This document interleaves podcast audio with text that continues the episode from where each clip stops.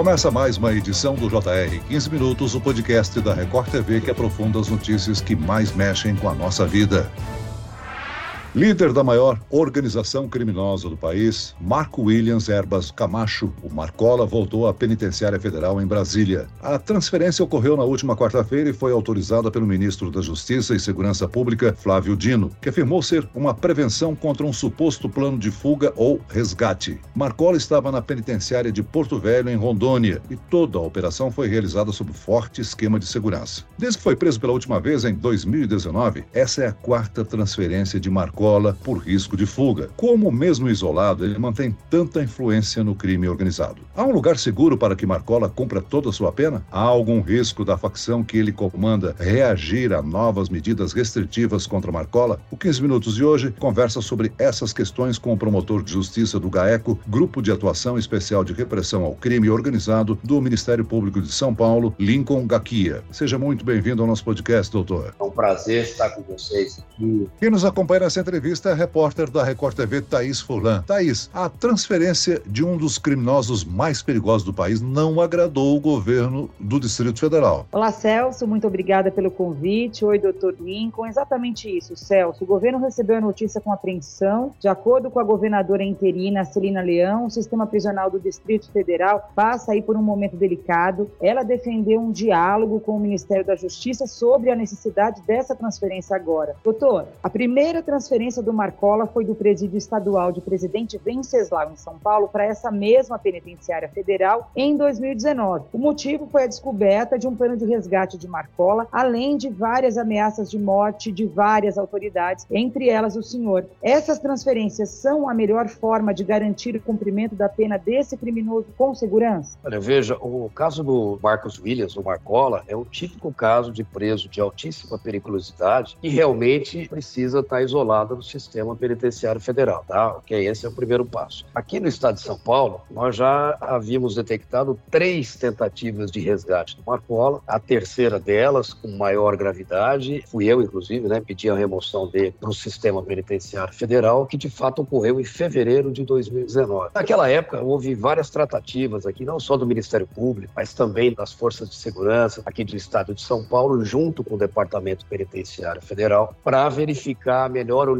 possível para acolhimento do Marcola. Então, na época, né, em fevereiro de 2019, ele foi inserido na Penitenciária Federal de Brasília, que havia é, praticamente sido inaugurada ali naquele período, né? E nós considerávamos e consideramos até hoje a Penitenciária Federal mais segura do país, embora ela estivesse na capital da República, né? Já na, na oportunidade, houve, por parte do governo do Distrito Federal, muita resistência, né, com a presença do Marcola lá, mas sem nenhuma justificativa plausível. Apenas o fato de estarmos na capital da República, né? É, essa era a justificativa. É, veja que a penitenciária hoje de Brasília, que acabou recebendo né, o Marcola novamente para cumprir pena nesse local, única penitenciária federal que foi é, dotada de muralha. A muralha foi construída, inclusive, por conta da presença desses presos de São Paulo de altíssimo risco. Né? Não tem só o Marcola, tem outros, inclusive, que estão cumprindo pena lá, que quando pedimos a remoção, foram 22 presos transferidos, né? além do Marcola, e vários deles estão em Brasília. Doutor Lincoln, o senhor investiga a organização criminosa que Marcola comanda há muitos anos. Como é que ele consegue, mesmo preso em condição de isolamento, manter toda essa influência sobre a facção do lado de fora da cadeia? Embora ele esteja numa, numa penitenciária de segurança máxima, é, em regime de isolamento, mesmo assim ele tem acesso né, semanal a advogados e tem acesso também a familiares. E outros presos que ali cumprem pena têm esse mesmo acesso. Né? Então já houve essa tentativa anterior de resgate que a, a Polícia Federal investigou, uh, denominada Operação Anjos da Guarda, em que alguns advogados, inclusive, foram presos. Né? Advogados que faziam o atendimento do Marcola ou de outros líderes que estão é, ao redor dele, estavam levando e trazendo aí é, essas ordens né, é, é para a rua, inclusive aqui para São Paulo, onde o plano efetivamente é e foi gestado. Né? Então, infelizmente, é, não há um isolamento total e alguns é, maus profissionais, né, né, travestidos na função de advogado, têm servido né, a essa condição de pombo correio. Agora, doutor, sobre essa questão da liderança levantada pelo Celso, o Marcola ele se mantém como chefe da facção, isso todo mundo sabe, mas nos últimos anos o que a gente tem visto é uma disputa grande de poder do lado de fora, nas ruas. O Marcola tem influência nessa disputa que já provocou aí várias mortes? O Marcola ainda tem influência. Quando nós decidimos aqui em São Paulo pela remoção do Marcola, e eu falo nós, é o Ministério Público, porque é um fato público já que na época o governo do Estado de São Paulo foi contra a remoção. E qual é o interesse né, do Ministério Público na remoção? Justamente era enfraquecer não só a liderança do Marcola, mas de outros criminosos da sintonia final, né, dessa diretoria do PCC, que foram removidos com ele. O isolamento geográfico, de fato, eles estão vários espalhados aí é, em Mossoró, em Porto Velho, Brasília, é, Catanduvas, né? Isso dificulta que essas ordens que eram tomadas em conjunto quando eles estavam aqui no interior de São Paulo, que elas continuem, né, ocorrendo. E também é, existe uma, um fenômeno, né, que não ocorreu só no Brasil, mas praticamente em todas as organizações criminosas é, do mundo, sobretudo as máfias, que é quando há o isolamento de uma grande liderança, existe uma disputa, um racha interno pelo poder. E isso, de fato, está acontecendo, né? Aconteceu e está acontecendo é dentro do PCC. Ele ainda é o líder máximo, mas paulatinamente ele vai perder e está perdendo essa força. Doutor, com esse retorno do Macola ao Distrito Federal, ele vai ficar na mesma penitenciária do Fuminho, que já foi considerado o braço direito dele na organização. Os dois não tinham aí nenhum contato direto desde o final dos anos 90, né? Quando o Macola fugiu da casa de detenção em São Paulo. É perigoso manter esses dois criminosos no mesmo presídio agora? O ambiente nas penitenciárias federais e, sobretudo, na penitenciária federal aí é, de Brasília, ele é bastante controlado. Né? Você pode fazer com que o Marcola, por exemplo, não tenha fisicamente nenhum tipo de contato, por exemplo, com o Fumi e outros uh, criminosos importantes que estão lá. Eu vou exemplificar o Rocco Morabito, né? um dos líderes máximos aí da máfia italiana da Drangheta. Ele também está custodiado no presídio uh, federal de Brasília. Então, uh, é, é preciso lembrar que esses presos são monitorados pelo Departamento Penitenciário Federal, as suas conversas são gravadas com autorização é, legal e, judicial, então há uma, um controle bastante rígido. O que realmente ocorre é que, é, independente de onde esses presos estiverem, eles conseguem manter contato entre si, justamente por conta de advogados e de familiares. Né? Essa é uma situação que a gente, infelizmente, a gente enfrenta não só aí no sistema Penitenciário Federal, mas aqui em São Paulo também. Vocês vão lembrar que há alguns anos atrás nós deflagramos uma operação aqui, a Operação Etos, que eu coordenei, em que nós prendemos e condenamos 39 advogados que faziam essa função de pombo correios, não só no estado de São Paulo, mas outros presídios do país. E pasmem, né? Duas dessas advogadas, que já haviam sido presas aqui por mim em São Paulo, que cumpriram as suas penas, foram presas novamente aí em Brasília, no novo plano plano de resgate do Marcola, que foi denominado aí pela Polícia Federal de Operação Anjos da Guarda. Doutor Lincoln, a fuga de criminoso mais famosa do país foi a do Escadinha, né, um líder de uma outra facção, resgatado de helicóptero de um presídio lá no Rio de Janeiro em dezembro de 85. Hoje, para resgatar o Marcola, seria necessária uma ação muito violenta. Há algum indício de um plano nesse sentido em andamento nesse momento e por isso essa transferência agora do Marcola? Bom, eu não tenho informação agora de plano ocorrendo nesse momento, que me parece até que o ministro da Justiça já deu uma declaração nesse sentido, que havia um plano em andamento. É, eu tenho conhecimento já de planos em andamento desde que ele foi removido de, de Brasília para é, Porto Velho. Já havia planos em andamento. Eu, inclusive, é, através do, do, setor de inteligência aqui do Ministério Público de São Paulo, é, nós compartilhamos várias informações com a Polícia Federal e com o próprio Departamento Penitenciário Federal, mas como eu disse para vocês, inclusive disse para as autoridades em Brasília. Esse plano, é, ele nunca deixou de existir. Se tirarem Marcola é, de Brasília e mandarem, por exemplo, para Mossoró, ou mandarem para Cascavel, ou mandarem para Campo Grande, que são as outras unidades federais que dispomos no país, né, o plano vai acontecer também. Por quê? Marcola tem 340 anos de prisão para cumprir, né, com 55 anos de idade, nenhuma perspectiva de benefício com liberdade próxima, e ele já declarou que é, ou ele vai ser resgatado ou vai sair de lá morto. O governo do Distrito Federal não gostou da transferência do Marcola para Brasília, né? E outras federações também rejeitam a permanência de Marcola. Eu pergunto, não há presídio seguro para abrigar Marcola